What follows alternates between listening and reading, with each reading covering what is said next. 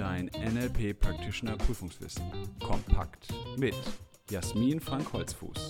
Der Podcast mit der Wissensessenz aus zehn Jahren erfolgreicher NLP-Ausbildung.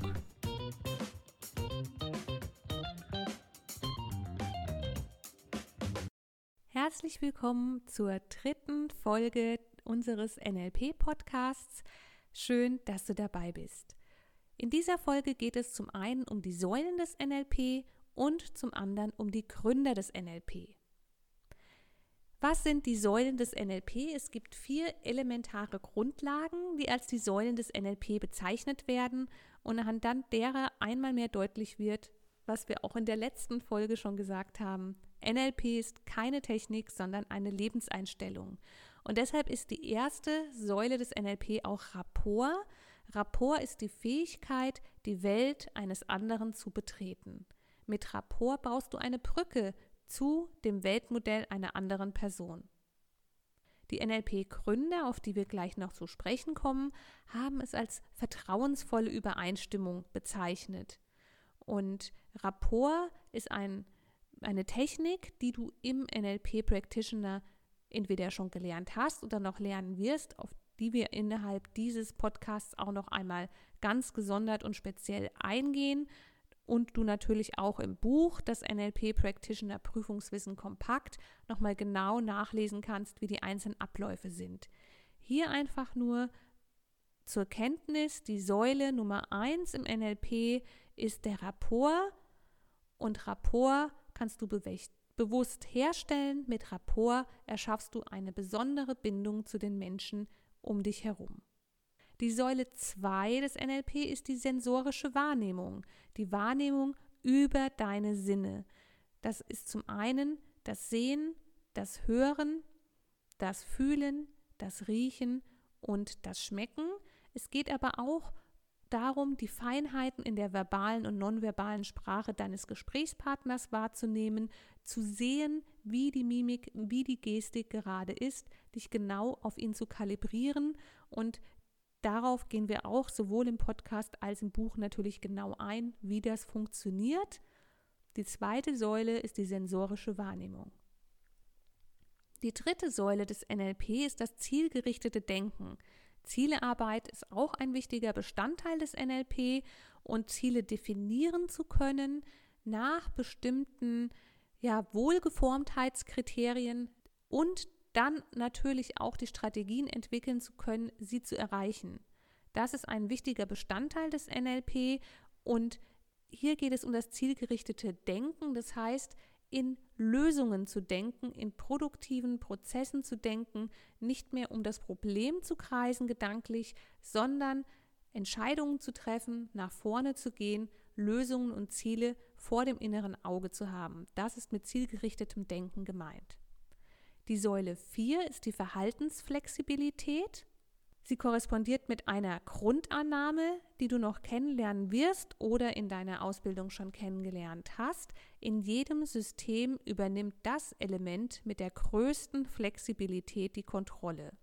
Diese Grundannahme stammt aus der Kybernetik und bedeutet, je flexibler du in deinem Verhalten wirst, desto besser sind deine Lösungen und Handlungsoptionen. Und NLP vermittelt eine ganz hohe Denk- und Verhaltensflexibilität durch die verschiedenen Anwendungsbereiche, die dir hier an die Hand gegeben werden.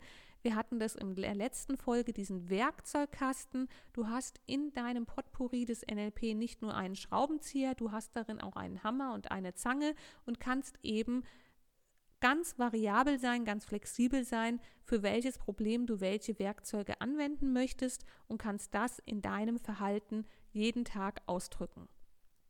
Nochmal zusammenfassend die vier Säulen des NLP. Säule 1 ist der Rapport, Säule 2 ist die sensorische Wahrnehmung, Säule 3 das zielgerichtete Denken und Säule 4 die Verhaltensflexibilität. Die Gründer des NLP und ihre Modelle. Bei diesem Podcast handelt es sich um ein kompaktes Prüfungswissen, deshalb hörst du ihn auch. Ebenso ist es auch im Buch. Hier geht es nicht um die breite Entstehungsgeschichte des NLP und ich präsentiere dir jetzt auch nicht die kompletten Biografien der Gründer und ihrer Modelle, sondern du bekommst hier das kompakt, was du für eine Prüfung brauchst und was du auch zur Wissensauffrischung deines bisher gesammelten Wissens gut anwenden kannst.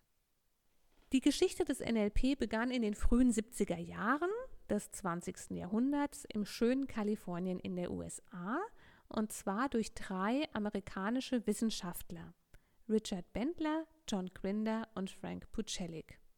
John Grinder war zu diesem Zeitpunkt bereits Assistenzprofessor für Linguistik an der University of California in Santa Cruz.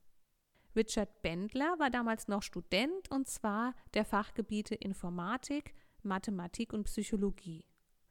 Frank Pucelik kam einige Jahre zuvor aus dem Vietnamkrieg zurück und war damals Psychologe und Politikwissenschaftler. Und alle drei haben sich für den Bereich der menschlichen Kommunikation interessiert und nach und nach beschlossen, zusammenzuarbeiten und herauszufinden, wie Experten ihre ganz besonderen Leistungen auf bestimmten Gebieten erzielten. Die drei gingen dann so vor, dass sie sich besondere Experten anschauten und eben untersuchten, wie machen diese Menschen das, dass sie so besonders wirkungsvoll arbeiten. Und dieses exakte Beobachten, dieses Analysieren, dieses ja, Strukturgebende, das ist das, was das NLP so herausragend macht, denn das Anliegen insbesondere von Richard Bendler und auch von John Grinder war eben nicht nur das zu beobachten und herauszufiltrieren, sondern es für jeden gut verständlich auch lehrbar und lernbar zu machen. Und das, was sie jeweils an Wissen herausgearbeitet haben, haben sie dann auch gleich in sogenannten Metagruppen an der Universität ausprobiert und gesehen, aha, tatsächlich, das funktioniert und zwar richtig gut. Und wen haben sie da als allererstes und als ja auch als prominenteste Koryphäen ihrer Zeit untersucht? Das war einmal Dr. Milton Erickson. Ja, er war und ist bis heute einer der bekanntesten, bedeutendsten Hypnosetherapeuten der Welt. Er ist 1980 bereits verstorben und gilt immer noch als absolute Koryphäe auf seinem Gebiet. Er hat in das NLP ähm, eingebracht, beziehungsweise über ihn wurden von Bendler, Grinder und Porcelik in das NLP eingebracht die Hypnosetechniken, die Trance-Induktion, das Unbewusste als wesentliche positive Kraft, Rapport, Pacing und Leading und auch die therapeutischen Metaphern. Außerdem haben sie modelliert Virginia Satir. Sie war eine außergewöhnliche und wirklich berühmte bekannte Familientherapeutin. Sie ist 1988 bereits verstorben und ja, sie wird als die Mutter der Familientherapie bezeichnet. Und von ihr wurden natürlich die Satir-Kategorien der Kommunikation ins NLP übernommen, auch Teile des Reframing-Konzepts, der Bereich der Kongruenz und Inkongruenz und auch die systemischen Aspekte des NLP. Das dritte Modell war Friedrich Salomon oder Fritz Perls, einer der Begründer der Gestalttherapie. Er ist 1970 verstorben. Er war Psychiater und Psychotherapeut, deutsch-jüdischer Herkunft und gilt als einer der Vater oder Mitbegründer der Gestalttherapie.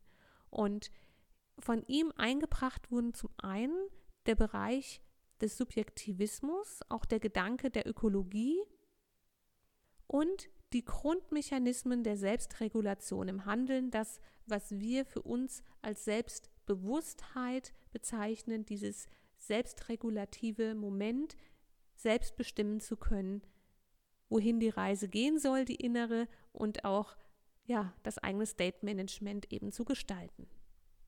Auch hier fasse ich dir gerne nochmal zusammen. Die drei Gründer des NLP sind John Grinder, Richard Bendler und Frank Pucelik. Die Modelle sind Dr. Milton Erickson, Virginia Satir und Friedrich Salomon Pearls.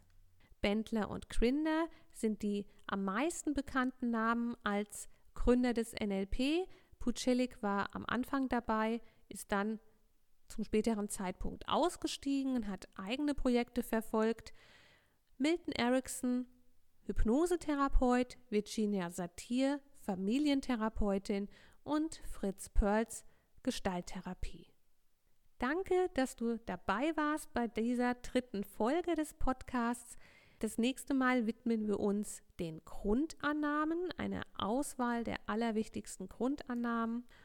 Und ich wünsche dir wieder viel Spaß mit dem Lernen und Leben mit NLP. Willst du noch mehr wissen?